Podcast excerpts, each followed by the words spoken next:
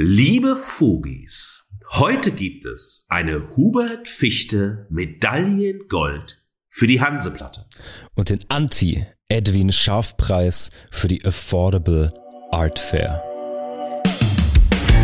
Befindlichkeit schlägt Diskurs. Geschmack schlägt Argumente. Die Gegenwart flottiert in Haltungslosigkeit. In den Bruchstellen der Gegenwart stellen wir uns gemeinsam gegen bedingungslose Verehrung und bedeutungslose Verachtung. In ihrem wöchentlichen Podcast Fugengold vergolden Markus S. Kleiner und Mark T. Süß die Bruchstellen der Gegenwart mit Haltung.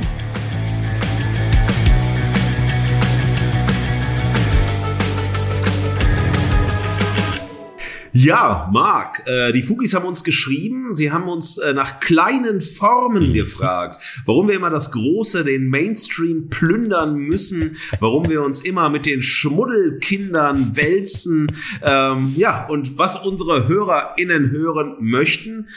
Machen wir soweit es geht natürlich gerne und heute ist eine wirklich Fugengold-Folge der kleinen Formen. Wir widmen uns Kulturoasen und Kunstkaufhallen. Äh, also setzen uns mit dem Kleinen auseinander und schauen, wie wir Kultur und Kunst gerne sehen, erleben und konsumieren. Wir sind oh, ja. in Hamburg, wir bleiben in Hamburg, ist sozusagen ein Hamburg-Special und deshalb ist auch der akustische Teppich am Anfang ein Hamburg-Special, weil wir beide erzählen mit den Fugis ein bisschen, was wir zusammen letzte Woche in Hamburg gemacht haben. Es gab ja schon viel Liebe zu unserem nächtlichen Party-Fugengold-Video, das wir durchaus, sagen wir mal, mit Limonade angerauscht äh, getan haben, um ein bisschen zu erklären, was passiert, warum kommen wir später. Marc, magst du den Fugis mal so kleine Einblicke geben, was in Hamburg, was im Kiez, was in der Schanze und an anderen sozialen Brennpunkten passiert Am sozialen ist? Brennpunkten meiner Wohnung meinst du? Ja ja, genau. ja, liebe Fugis, ihr habt es schon gehört. Heute Hamburg Spezial, ähm, die kleine Fugengold-Tour durch meine Heimatstadt. Und ihr hört es vielleicht, ich bin noch immer angeschlagen. Markus und der Rest dieses Wochenendes haben mich hart mitgenommen, aber für euch Fugis ziehe ich das natürlich durch. Wir, wir, hatten ein fantastisches Wochenende hier, denn wir haben, und das glaube ich steht im Zentrum neben Limo und Brausepartys, ähm, einen wunderbaren äh, Promotion-Trailer, den offiziellen Trailer zu deinem neuen Buch Bruce Springsteen in der 100-Seiten-Reihe von Reklam gedreht und haben uns dafür an verschiedenen Springsteen-esken Orten in Hamburg rumgetrieben. Du warst im feinsten oh ja. Oh Arbeiterklasse ja. Ornat, stilsicher unterwegs, von Hafen über Karo-Viertel, harte, harte Ecken abgefilmt, ähm, sehr stilecht. Und ja, das Ergebnis, glaube ich, können die Fugis ja schon sehen. Online auf deinem, auf meinem YouTube, Insta-Channel und so weiter und so fort. Und dann gab es noch ein kleines Insta-Live, Samstagnacht. Ich glaube, dazu müssen wir gar nichts sagen, das kann man sich nur anschauen und äh, verstehen, was da passiert ist, oder? Ja, auf jeden Fall. Und wir waren ganz, ganz nah beim Ort der mhm. Verehrung, nämlich bei der Hanseplatte, die ja bei dir um die Ecke ist. Und wir haben uns für den Dreh, und es ist schön, liebe Fugis, dass man nicht nur Podcasts zusammen machen kann, sondern irgendwie durch den Podcast und schon im Vorfeld gemerkt hat, man kann ein gutes kreatives Team sein. Man hat ähnliche Kulturpräferenzen, man hat einen durchaus vergleichbaren Zugang auch zur Kunst und so. Das ist sehr, sehr schön. Und man überlegt dann, wenn man so ein Video dreht, ähm, man hat eine Minute Zeit, also das wäre wäre für uns natürlich für einen Podcast undenkbar, schon mal vor der Minuten-Podcast. Fugengold, so äh, unvorstellbar. Naja, man hat eine Minute Zeit und man sucht sich trotzdem die Orte aus in Hamburg. Und Hamburg hat ja unglaublich viele schöne Orte, die charismatisch sind, ähm, die einem selbst Lust machen zu spielen, zu inszenieren, zu posen, ein bisschen den Springsteen äh, Spirit einzuholen, auch in Hamburg. Und das haben wir gemacht und das war einfach eine wunderbare, ja, Vorlage oder ein Gang sozusagen in unsere Sendung hinein, weil wir Hamburg aufgesaugt haben. Du warst vorher, bevor ich kam, äh, auf der Photo Art Affair und hast da Eindrücke gesammelt, ein ganz anderes Game als in der äh, Hanseplatte, auch ganz anders aufgehangen. Und ich glaube, dieses Hamburg-Special, liebe Fugis, wird euch den kalten Novembertag erwärmen und vielleicht einstimmen fürs Unbedingt. Wochenende. Denn, liebe Fugis, wir beschäftigen uns heute mit dem großen und kleinen Kulturhandel. Zwei Konsumstätten stehen im Mittelpunkt. Das Hamburger Kultur-Feinkostgeschäft zu freundlichen Fischbrötchenpreisen Hanseplatte trifft auf die Alles muss raus und Geiz ist geil Kunstkaufhallen der Affordable Art Affair in Hamburg. Ein Hamburg-Special. Ich sage, Hamburg ist die Hälfte von zwei, das wussten schon die Beginner.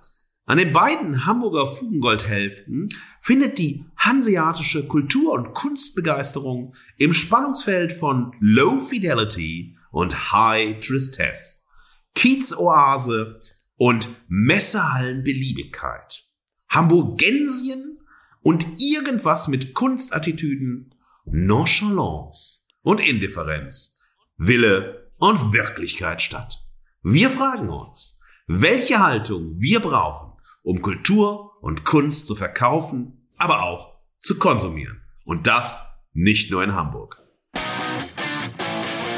Zum Niederknien genial, euphorisch ekstatisiert. Ja und danke. Die definitive Verehrung. Liebe Fugis, meine Verehrung in Form der Verleihung der Hubert Fichte Medaille in Gold geht heute an die Hanseplatte. Und ich möchte eine Triggerwarnung vorausschicken, denn die Verehrung, die ich heute präsentiere, hat einen unglaublich starken Nostalgie-Flavor. Der alte Mann erzählt von früher, gestern und schaut durch den Review Mirror der eigenen Biografie und der Konsum wonnen. Wo soll das nur hinführen? Naja, es führt in die Schanze, äh, es führt an einen, in die Nähe des alten Schlachthofes in Hamburg, nämlich zum Feinkostgeschäft für Kultur, für Musik, für Klamotte, für Nerdism, für auffällige und unauffällige Lebensformen, die wunderschöne Hanseplatte. Und ihr wisst das, ihr kennt das von den Verehrungen und Verachtungen. Erstmal soll es so ein bisschen in O-Tönen darum gehen, euch ein Gefühl dafür zu geben, was ist denn diese Hanseplatte? Und ich zitiere hier von der Website. Hanseplatte, Musik von hier. Der Laden in Hamburg, seit 2006 dort gelegen, wo sich Schanzen und Karolinenviertel die tätowierte Hand reichen. Direkt neben dem alten Schlachthof. Ich muss das Zitat kurz unterbrechen, weil liebe Fugis, wenn ihr auf die Fugengold-Seite geht, werdet ihr genau an diesem Ort das Foto von Marc und mir auf unserer Fugengold-Website sehen, weil diese tätowierte Hand haben wir gerne in die Hand genommen und wurden großartig von Martha Harms fotografiert und eingefangen. Hier nochmal ganz, ganz lieben Dank an dich, Martha, für dieses tolle Foto. Zurück ins Zitat gehopst und die andere tätowierte Hand, weil es sind ja immer in Hamburg zwei Hälften, gegriffen. Dort heißt es weiter.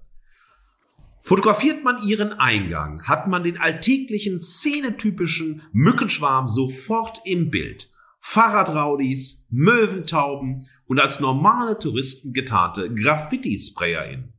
Und innen scheint das Ziel, die Waschton-Betonwände unter Kultur und Dönekes verschwinden zu lassen, durchaus gelungen.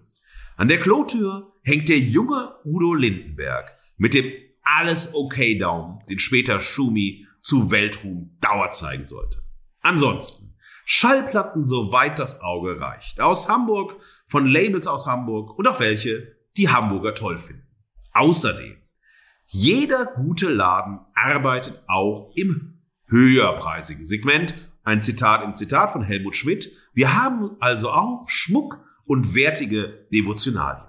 Wir nennen diese Sachen Hamburgensien für Leute vorgesehen, die was richtig Hamburgerianisches mitnehmen wollen.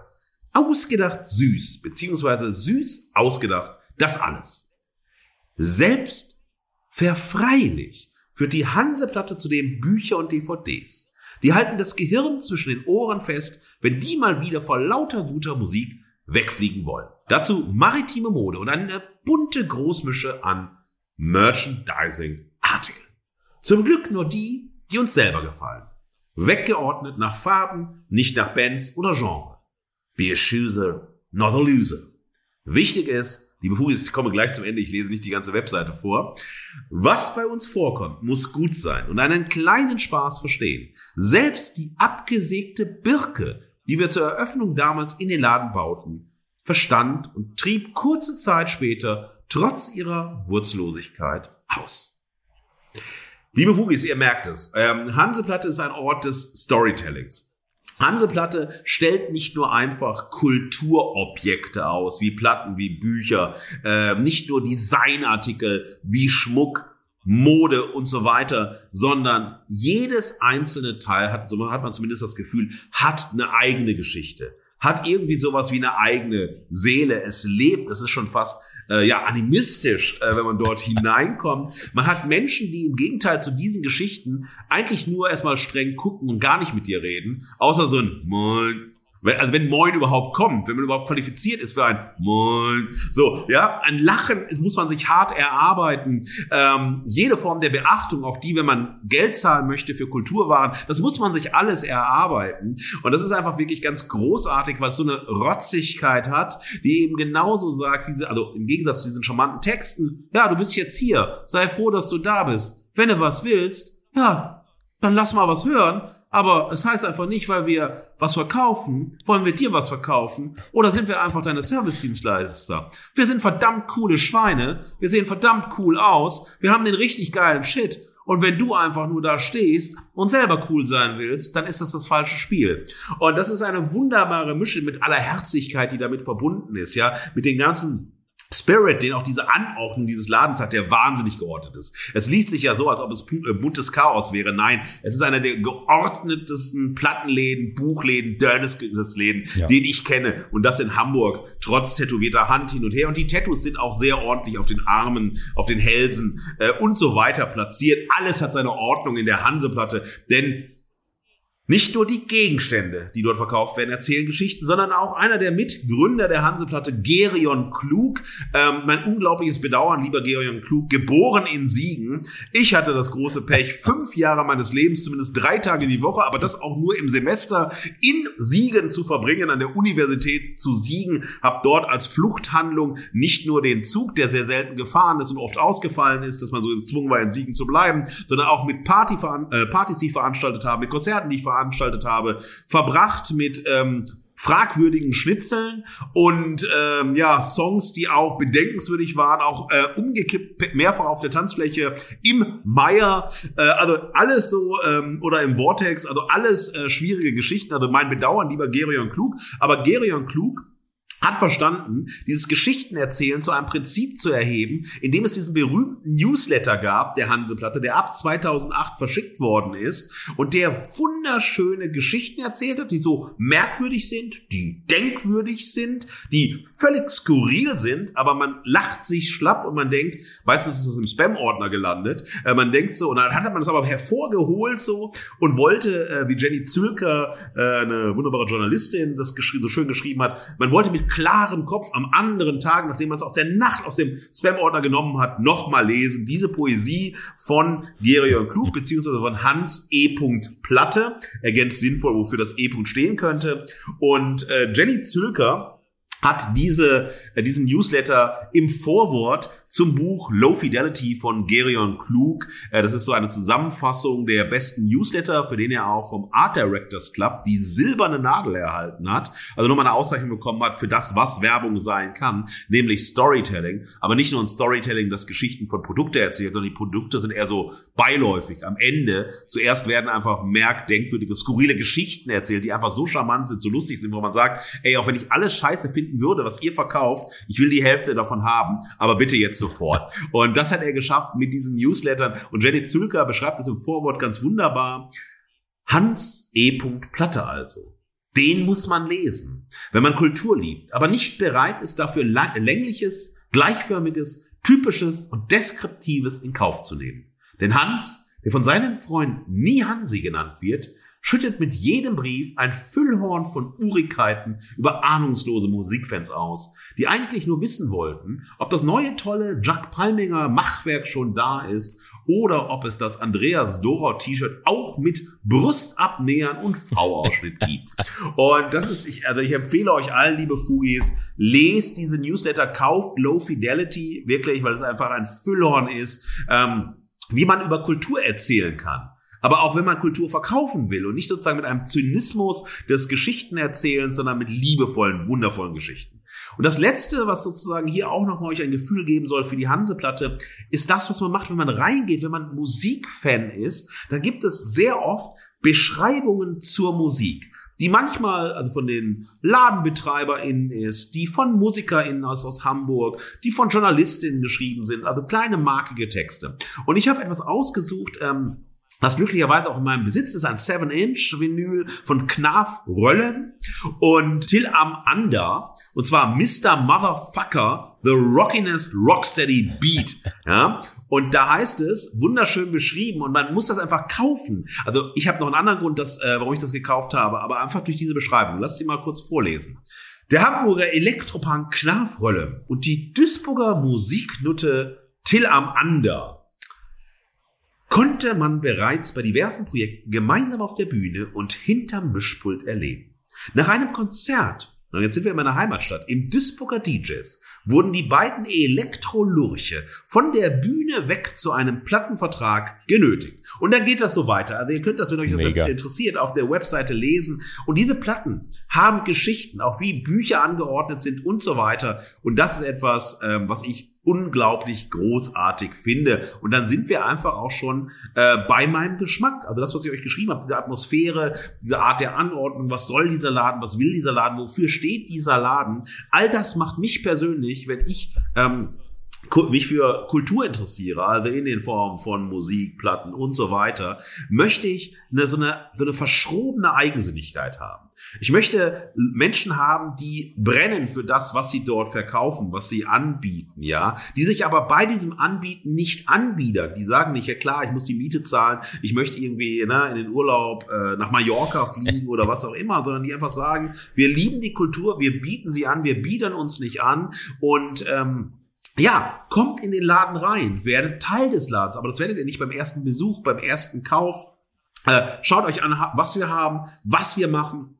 Was hat das mit Hamburg zu tun? Was hat das mit Kiez zu tun? Was hat das auch wirklich mit Geschmack zu tun. Also nicht mehr nicht so oberlehrerhaft belehrend, was ist die gute Musik, die man hören muss? Was sind die guten Bücher, die man lesen muss? Das kriegt man in der Hanseplatte auch, wenn man will, wenn man den Status hat, wir reden mit dir, wir beachten dich, du darfst mehr als drei Sätze sprechen, ja, sei froh, dann bist du schon auf dem Next Level. Vier Sätze sind Next Level. Also wenn man nicht auf dieser Ebene ist und so weiter, wird natürlich ganz viel erzählt, was ist cooler Scheiß und was ist Hamburg, aber es wird auch nicht aufgedrängt. Wenn du da keinen Bock drauf hast und so weiter, kauf einfach was, so geh einfach wieder raus und so. Dieser Ort hat so eine starke Aura, die mich extrem fasziniert. Das ist so, wenn ihr das kennt, liebe Fugis, das Optimal im Glockenbachviertel in München etwa. Oder damals in meiner Heimatstadt das Garageland oder das 33 in Drittel. Das waren einfach Orte, wo dann aber auch Leute saßen. Also das 33 in Drittel in Duisburg war so ein High-Fidelity-Laden. Und ich brauchte zwei Jahre, äh, ohne Scheiß zwei Jahre, bis ich Platten kaufen konnte.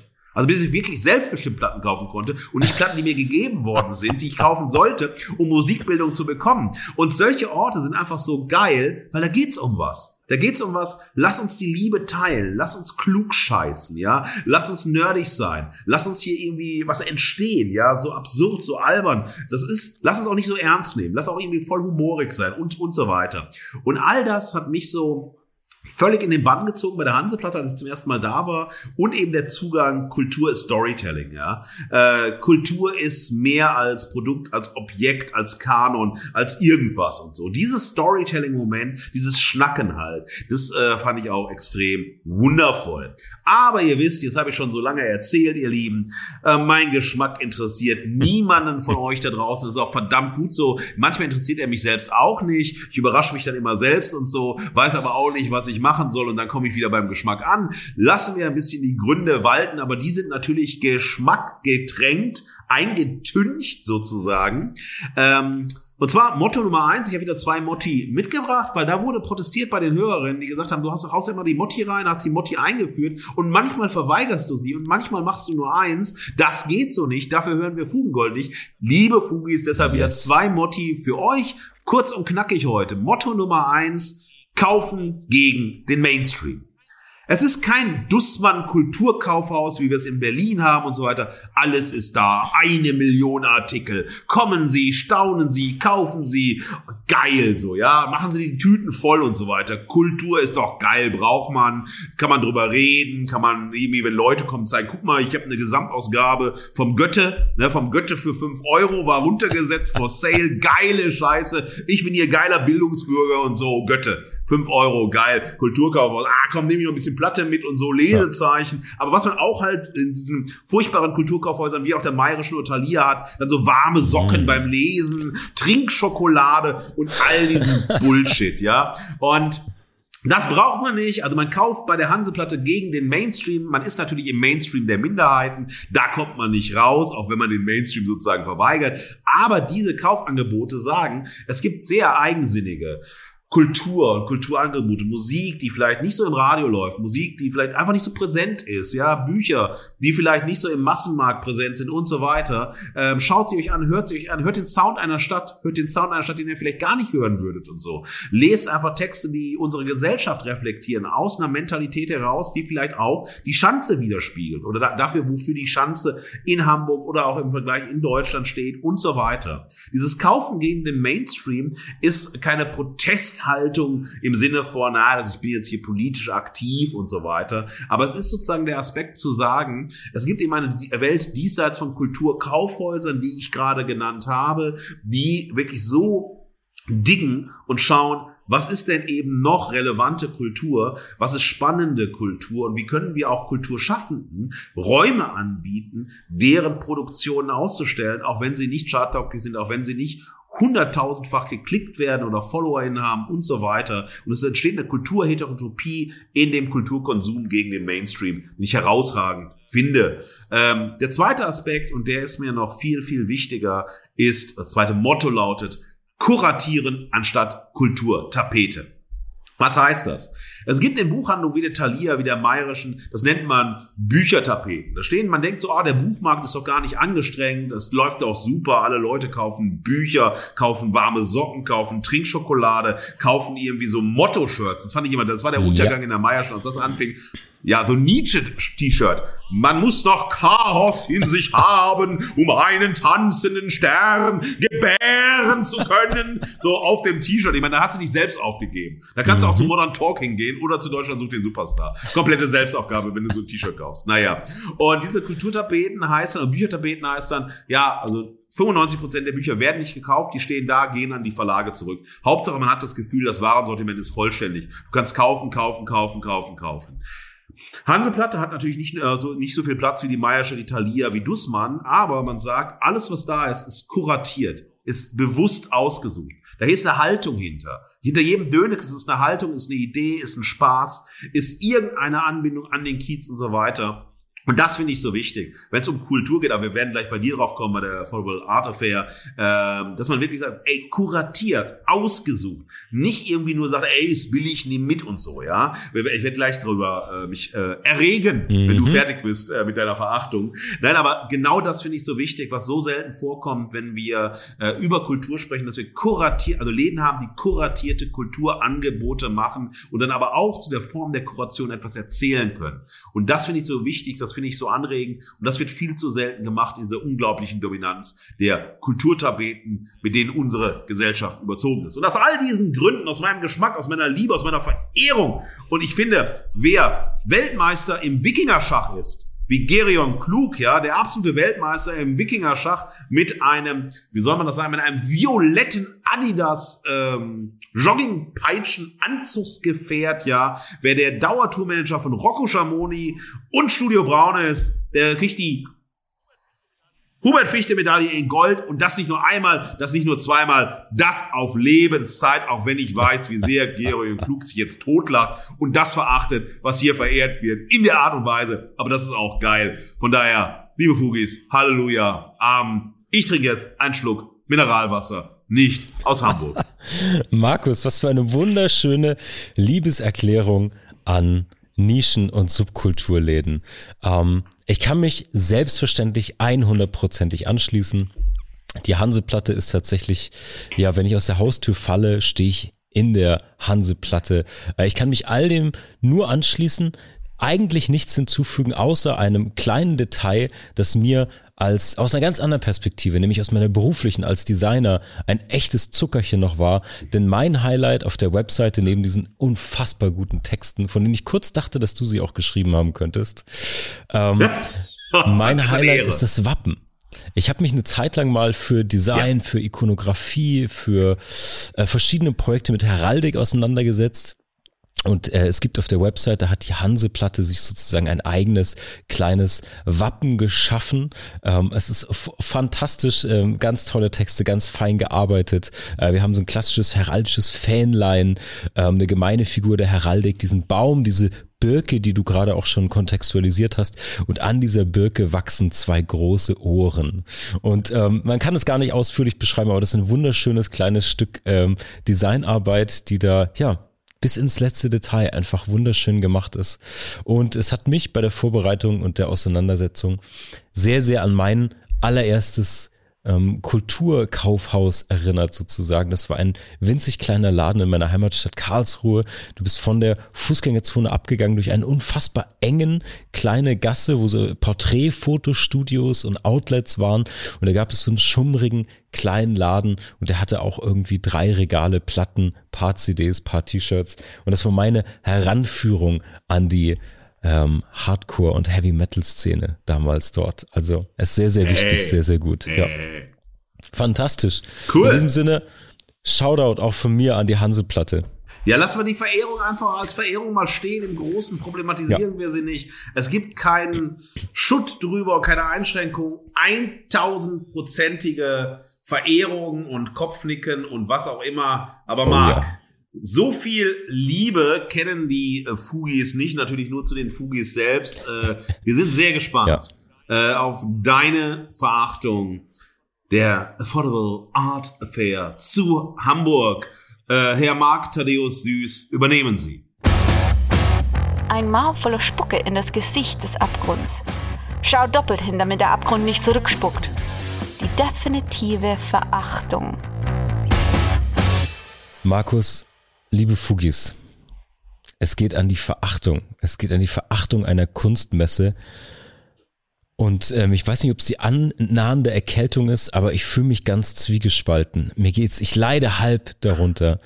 Denn diese Affordable Art Fair tritt nach außen auf und tritt für etwas an, ähm, was ich vom Prinzip her eigentlich total gut finde. Es geht um die Demokratisierung von Kunst. Es geht darum, den Massenmarkt an Kunst heranzuführen, jungen Künstlerinnen, Künstlern eine Chance zu geben, Geld zu verdienen. Das ist alles bombastisch.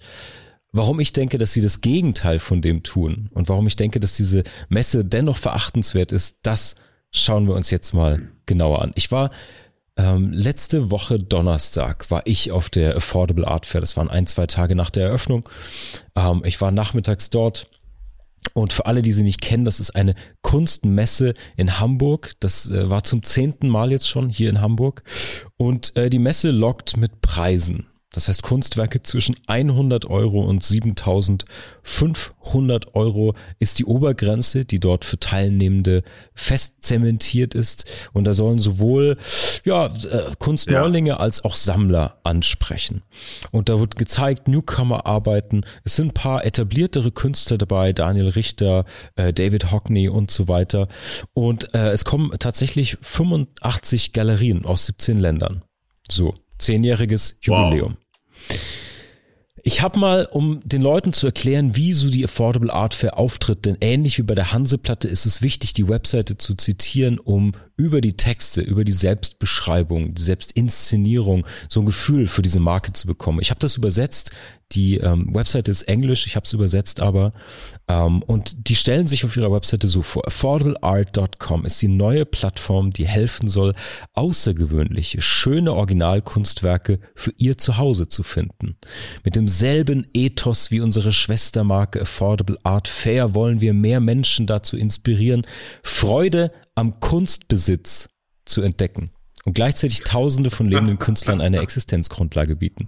Hier ist er schon, der erste, kein Goldklumpen in dem Fall, sondern Basilisk, über den wir stolpern. Die Freude am Kunstbesitz soll hier entdeckt werden. Und das ist ehrlicherweise ein sehr ehrliches Statement, ein sehr ehrliches Motto. Das zieht sich auch hier komplett durch. Es inszeniert sich als führendes Schaufenster für zeitgenössische Kunst der ganze der ganzen Welt und äh, ja, es gibt hier ganz ganz viele Menschen, die erreicht werden sollen, um Kunst zu kaufen, zu sammeln und vor allen Dingen zu besitzen. Und das drückt sich auch aus. Ähm, es gibt eine Black Friday Ausverkaufsaktion auf der Webseite. Ähm, für mich auch ein ganz großer Indikator war nach der Online-Shop. Auf affordableart.com gibt es einen Online-Shop und da kannst du so noch relativ normale Filter vielleicht, wenn du dich an Kunst ranwagen willst, zum Beispiel ansetzen. Also welche Art soll es ein Gemälde sein, eine Fotografie, ein Kunstdruck, eine Skulptur? Ähm, dann gibt es so ein paar Details wie Künstler, wenn du nach bestimmten Künstlern suchst, ob sie gerahmt sein sollen, vielleicht auch nach Preis. Und dann wird es aber ganz schnell finster, denn dann kannst du dir Kunstwerke nach Farben aussuchen oder nach Subject, also Thema. Ich schätze gerne einen grünen Löwen über dem Schlafzimmer, weil das ist meine Lieblingsfarbe und mein Krafttier. Und da kannst du nach Medium und nach allem möglichen Sachen suchen.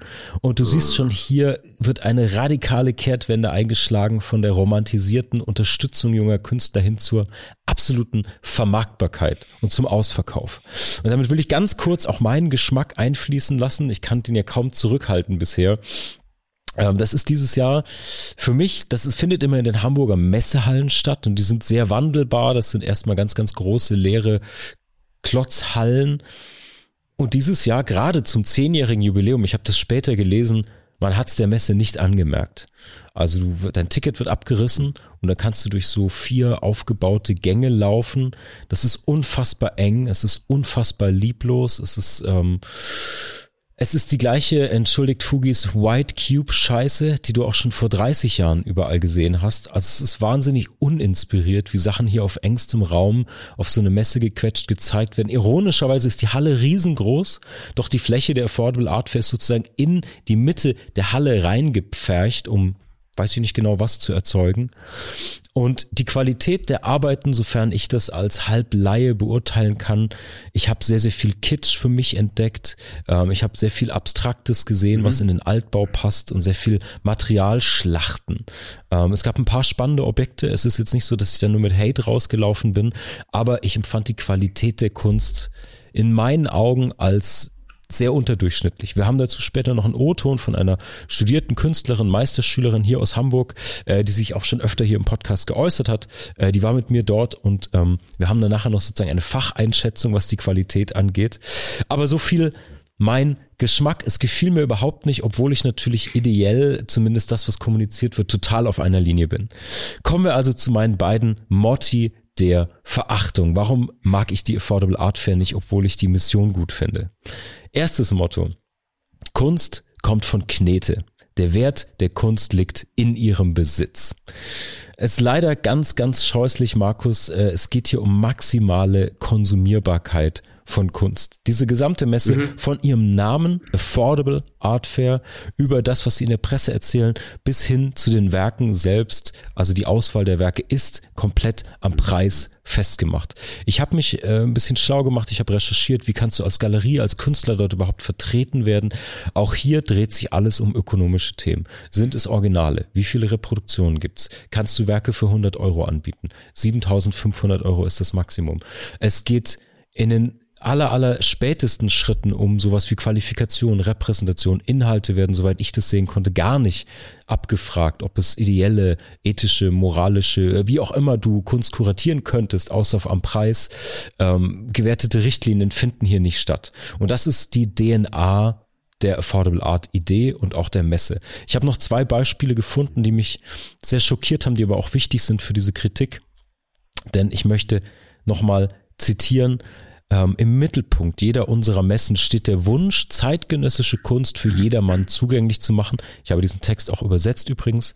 Egal, ob Sie die Hockneys von den Hearsts unterscheiden können oder ob Sie einfach nur im Glanz der schönen Kreativität sonnen wollen. Wir glauben, dass jeder ein Kunstsammler sein kann, unabhängig von seinem Geschmack und seinem Budget. Und hier ja, yeah. yeah, geil. Es geht also um Status.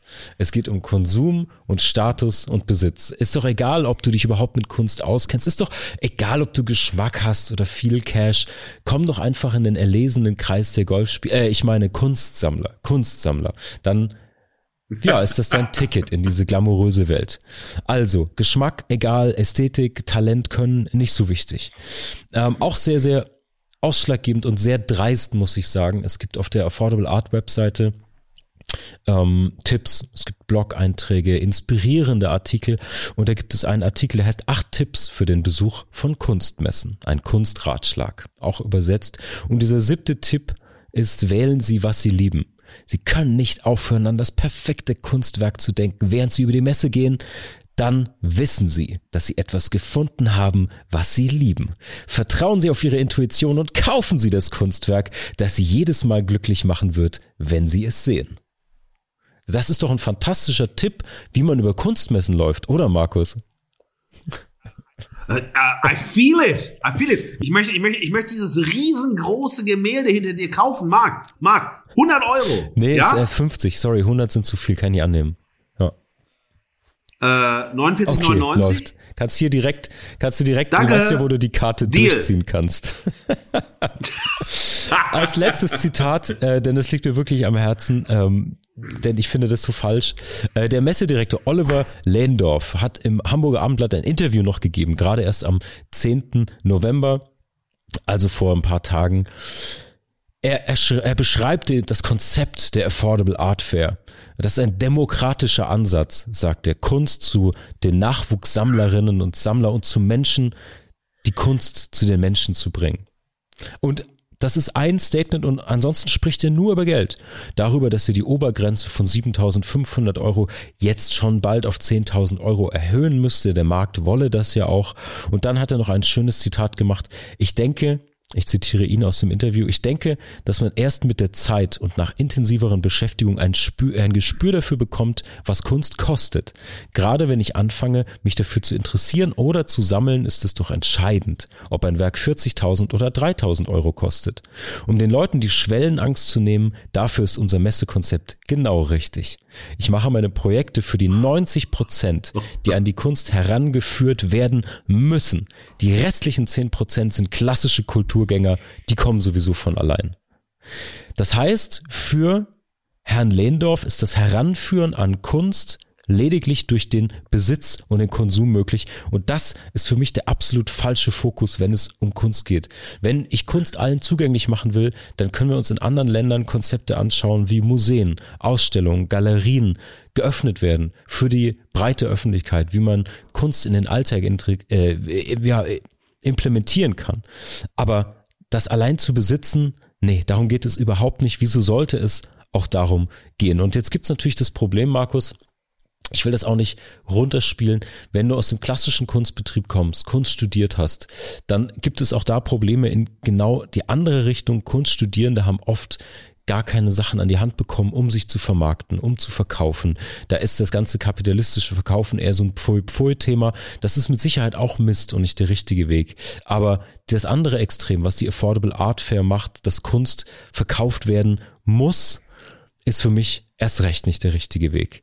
Wenn Künstlerinnen Geld verdienen sollen, Reichweite bekommen, super, aber für mich ist die Affordable Art Fair einfach nur ein Geschäftsmodell mit, günstig, äh, mit günstiger Kunst. Äh, da wurde ein großer neuer Markt von Kunstkäufern gefunden, die sich irgendwo zwischen Baumarkt, Ready-to-Go-Print und einfachen Galerien oder Weihnachtsmarkt ansiedeln und die werden hier abgemolken. Ich würde jetzt ganz gerne, bevor wir zum zweiten Motto kommen, den Einspieler bringen, den ich ähm, von ja. einer Hamburger Künstlerin und äh, Meisterschülerin bekommen habe. Die hat ja. hier an der HFPK in Hamburg studiert, Lotte Haus, und äh, war Meisterschülerin bei HP Adamski in Dresden. Ähm, und die äußert sich auch zu dem, was man an Qualität der Kunst auf der Affordable so sieht. Meine Eindrücke von der Affordable Art Fair 2022 in Hamburg. Ja, ich fand es relativ ernüchternd bis bestürzend.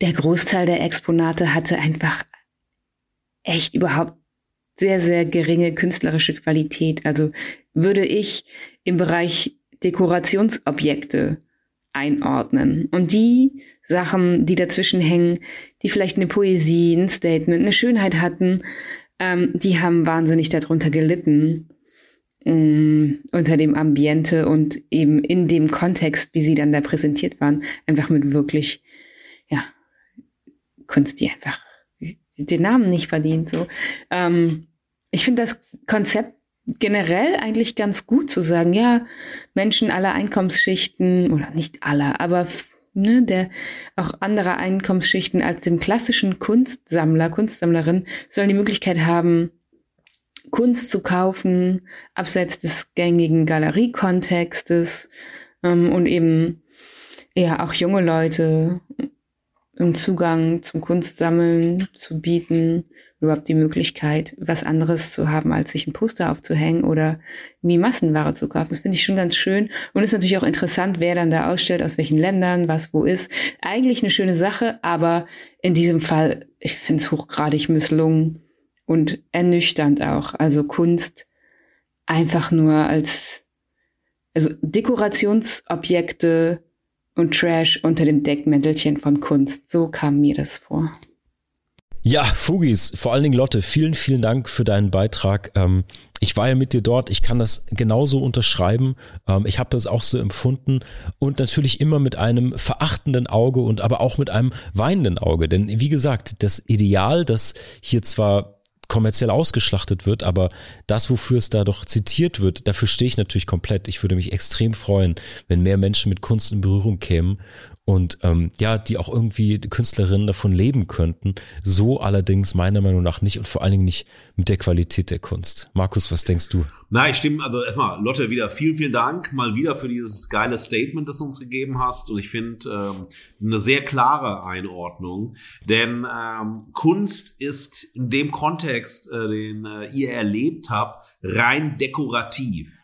Äh, ja, es ist nicht mehr Kunst, es ist mhm. Dekor, es ist äh, Design und es ist vor allem ein Warengegenstand, äh, den man sich leisten soll. Nicht, weil die Kunst spannend ist, weil man was mit Kunst zu tun haben soll und so weiter, weil es sind ja eh letztlich nur die kommenden äh, SammlerInnen-Generationen adressiert. Die anderen können halt was mitnehmen, so, ne, wie man mal dann so einen schönen Kunstdruck bei Ikea ist doch auch schön, hängt man sich auch in die Wohnung genau. und so. Also, auch wenn es dann teurer ist und so weiter und wenn es auch so auch die KünstlerInnen dann zu sehen sind oder erlebbar sein können über die Galerien, was auch immer. Aber das ist etwas, was ich ähm, wirklich zutiefst verachte, wenn es wirklich Kunst nur als Dekoration, als Dekor, als äh, so Warengegenstand und die, die am meisten Kohle haben und am meisten ausgeben wollen, können sich Kunst leisten und werden damit Kunstexpertinnen äh, verwechselt. Und das hat so etwas Anbiederndes, etwas Schamloses, etwas Zynisches. Und dann stellt man auch, wie du gerade beschrieben hast, der gute Herr sich noch als guter Mensch da, die Messe als gute Menschendinger. Und das ist so wie, ne, da dachte ich sofort an Fanny van Dann, äh, liebe Fubis, ich singe kurz.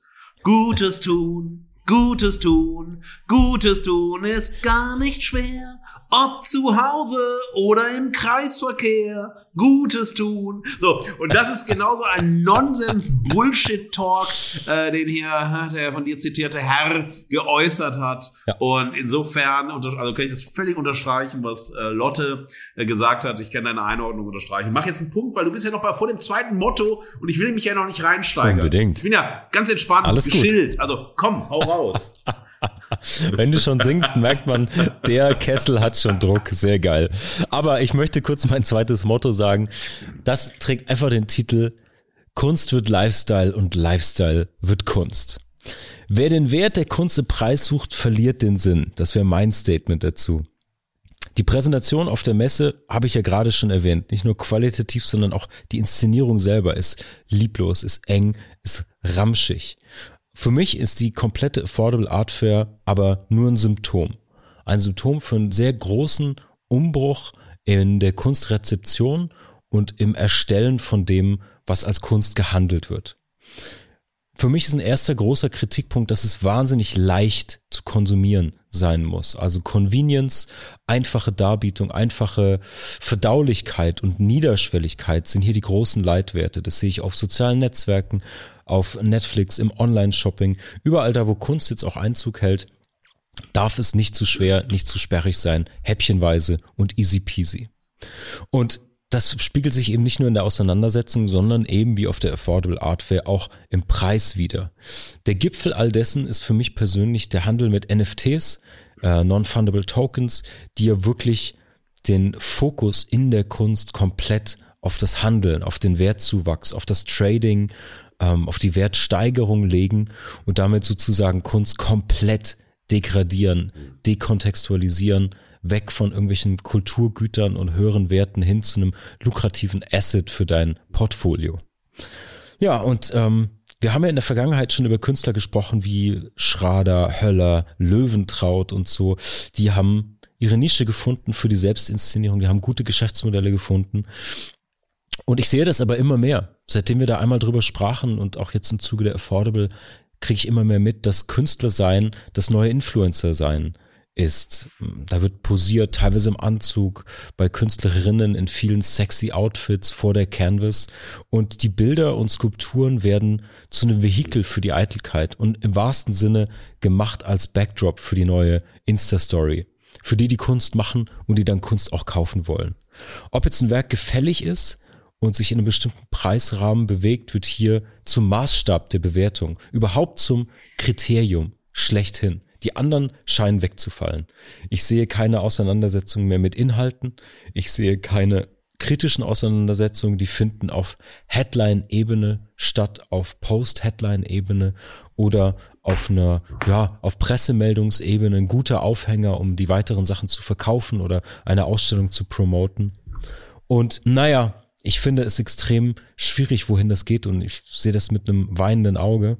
Ich finde es natürlich extrem stark, KünstlerInnen zu empowern, sich zu vermarkten, ihre Werte, ihre Gedanken und ihre Kunst selber in die Welt zu bringen.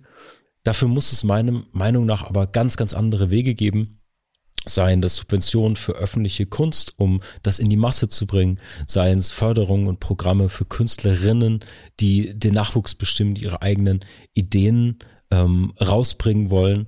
Und alle Fugis, die das aufmerksam verfolgen, als kleiner Disclaimer, ihr wisst ja auch, dass ich ab und zu an freien Projekten arbeite oder mal so eine Performance rausschlage.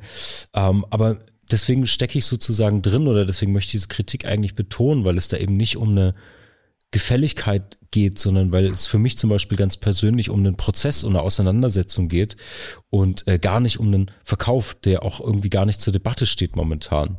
Das ist vielleicht naiv. Für mich hat das was mit Kunst, zu tun. Long story short, das waren meine zwei Motti und ich möchte in diesem Sinne, ähm, ich habe ein Werk der Verachtung gemalt, Markus, für die Fugis und für euch. Es trägt den Titel Rich and Famous und es ist aus Knete, Asche und Kohle auf Belegpapier gemalt. Nein, das wirst du aber bitte äh, zeigen, mein Lieber, ja? Wir wollen es sehen, wir wollen es kaufen. Ja, also hiermit verkaufe ich. Ich bin der neue Kunstmanager von Marc Thaddeus Süß. Äh, liebe Fugis, Gebote, Gebote, ja, ja, ja, ja, ja, zum, ja, zum, ja, zum dritten. Wunderbar. Äh, Käuferin äh, 752 ABCDE hat dein Kunstwerk ja. gekauft für eine Rechnung geht an uns minus 375,72 Euro und sie sagt vernichten, nice. weil nicht dekorativ, äh, weil äh, zu billig. Ähm, schade, Marc. Ja. So gehen die Fugis mit deinem ja. Kunstwerk um. Mein, das passiert, das mein passiert. Lieber, ich danke dir sehr für diese sehr klare Einordnung. Äh, auch nochmal lieben Dank an Lotte für ihre Ergänzung zu deiner Einordnung. Ähm, ich glaube, das ist ein sehr guter oder sehr wichtiger Punkt, den du genannt hast. Also KünstlerInnen, die äh, sich immer mehr als Influencerinnen begreifen. Denn wenn man gerade mal zu Instagram schaut und sieht, wie viele KünstlerInnen sozusagen immer auch sich neben das Bild stellen, in jeder Pose, aber vor allem dann auch gerne mal in einer sehr körperbetonten, einer sehr aufreizenden Pose, sehr, sehr schick oder auch sehr clean mit äh, Farbe. Also man denkt, oh, das ist mein Malanzug, mhm. aber er ist sehr clean dafür. Er ist sehr, ja, hochwertig dafür. Und so hat das Lichtfeld so schön. Also eine ganz natürliche Situation im Studio ähm, wahrgenommen zu werden. Klar. Dann ist diese äh, Beobachtung ganz eindeutig und dann macht eben so eine Affordable Art Affair äh, macht macht dann genau dieses Ding so ja kannst schön Kohle machen, ja. Und je mehr Fame du hast, die Leute kommen dann, dann kaufen sie da jetzt, ach guck mal, jetzt nicht mehr 7.500 Höchstding, sondern 10.000, ist doch klar. Die Kunst wird nicht besser, die Aufmerksamkeit wird nur höher, es setzt sich immer irgendwie mehr durch. Und es geht um ganz andere Aspekte als eben die Kunst als Kunst selbst, dass man Kunst verkaufen soll, dass man von Kunst leben soll, darüber reden wir ja nicht. Das wollen wir ja auch nicht in irgendwie eine Abrede stellen und so. Aber der Preis Absolut. zu sagen, Kunst ist primär Ware, und als zweites Kunst, wenn es gut läuft, also wenn die Ware gut läuft, dann kann man auch sagen, das ist tolle Kunst, weil der Warenwert lebt ja vom Kunstwert. Ähm, aber wenn es eben nicht gut läuft, dann ist auch der Kunstwert egal äh, oder ist das künstlerische Schaffen ja. egal. Und das ist so ein neoliberaler Zynismus, der sich ähm, immer so selbstverständlicher in den Kunstmarkt und in die öffentliche Darstellung von Kunst setzt, ähm, die ich auch selbst ähm, zutiefst verachte.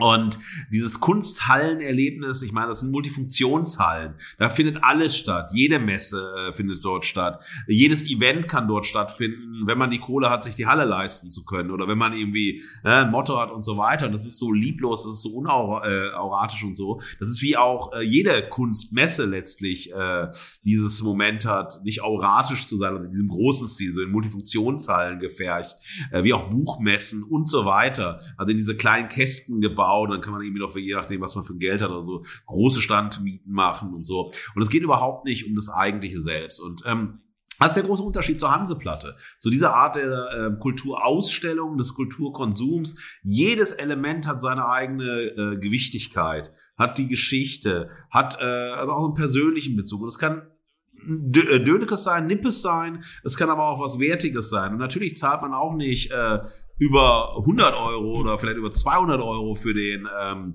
ne, für die Dinge, aber äh, es hat eine Wertigkeit und diese Wertigkeit, ähm, ja, die passt zu dem Produkt selbst, aber es geht dann vor allem um, der, um die Geschichte oder um das, wofür das, äh, das Thema steht.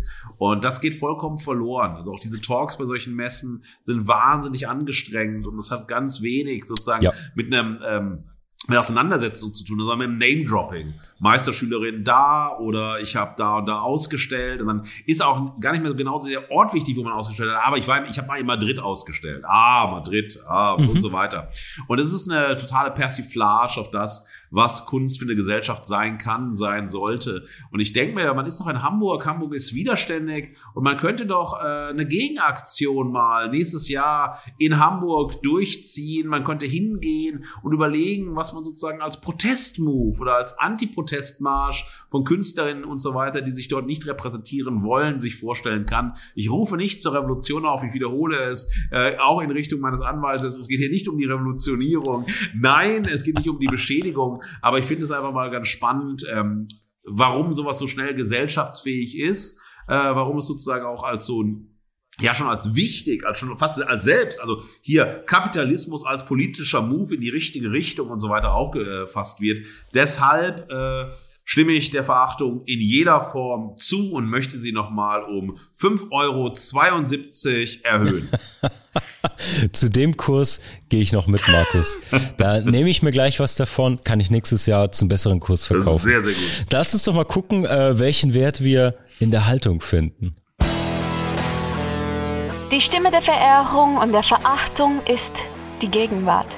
Und ohne Haltung fallen wir aus der Gegenwart.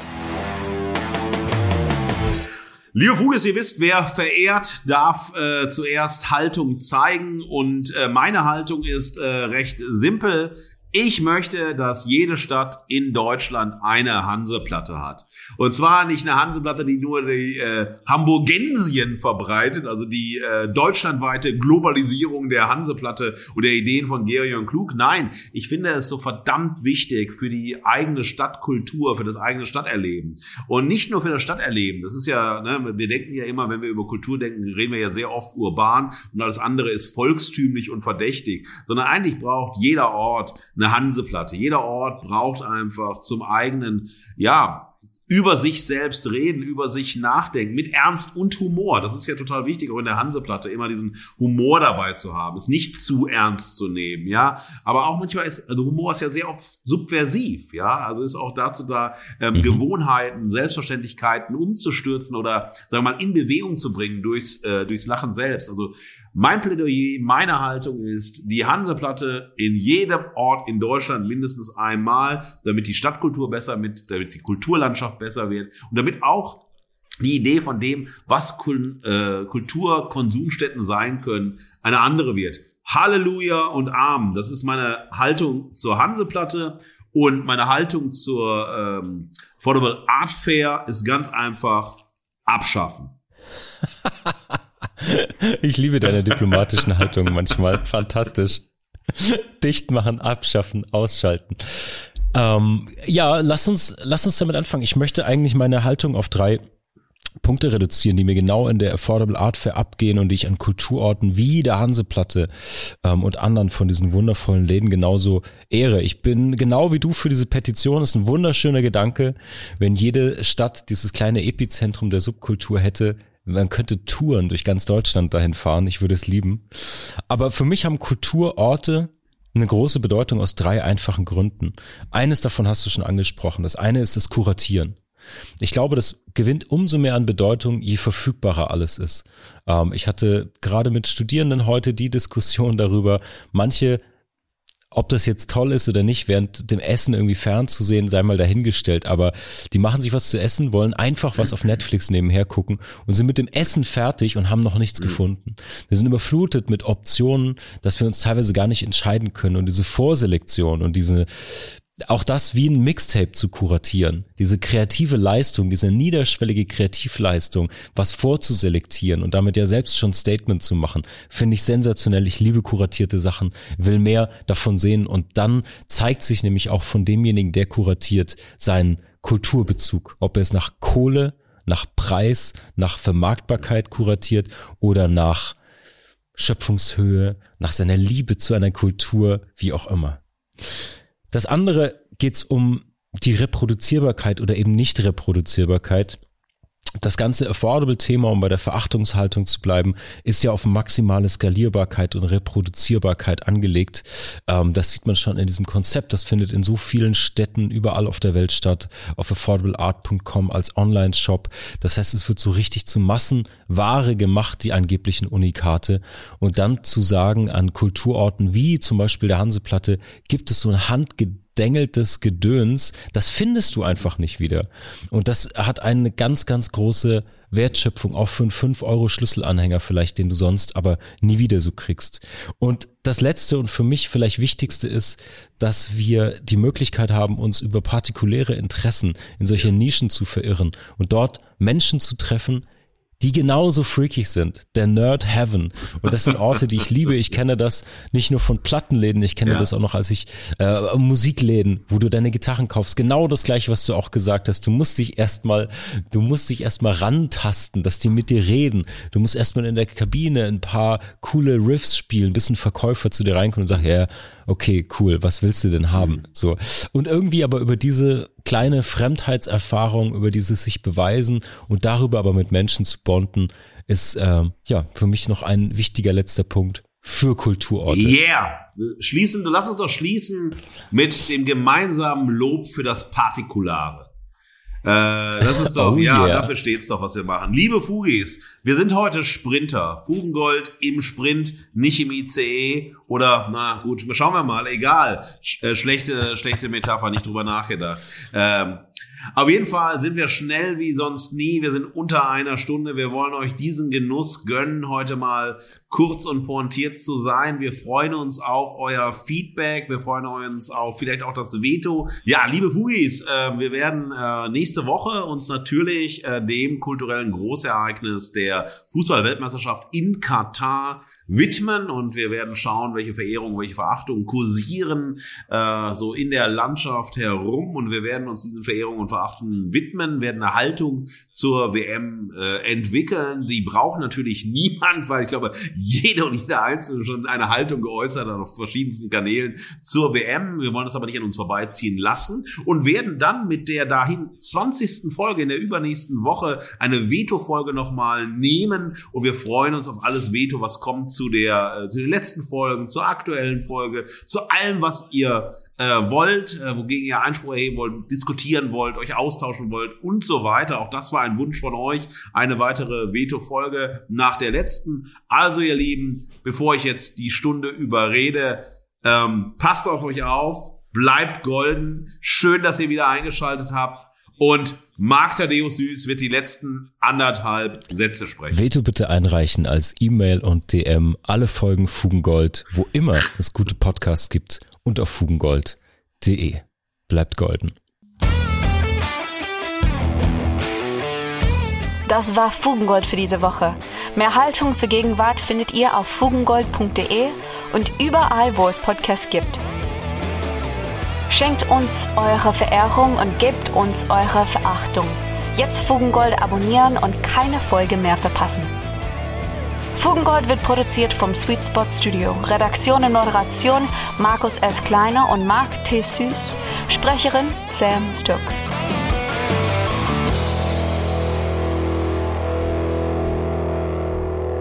Markus, das hat gut getan. Das hat gut getan, Ja. die Kulturorte abzufeiern und äh, auch zu verachten, wenn es nötig war. Aber sag mal, es, man tendiert ja dazu, wenn man so ein Nerd ist oder so ein Kulturafficionado, das manchmal etwas zu ernst zu nehmen. Wie hältst du es denn mit der Leichtigkeit und dem Humor in der Kultur? Äh, ohne Leichtigkeit und äh, Humor könnten, könnten wir keine Kultur, keine Kunst ertragen und vor allem uns nicht selbst, weil Menschen, die sich über Kultur und Kunst bedeutend finden, die gehören bedeutend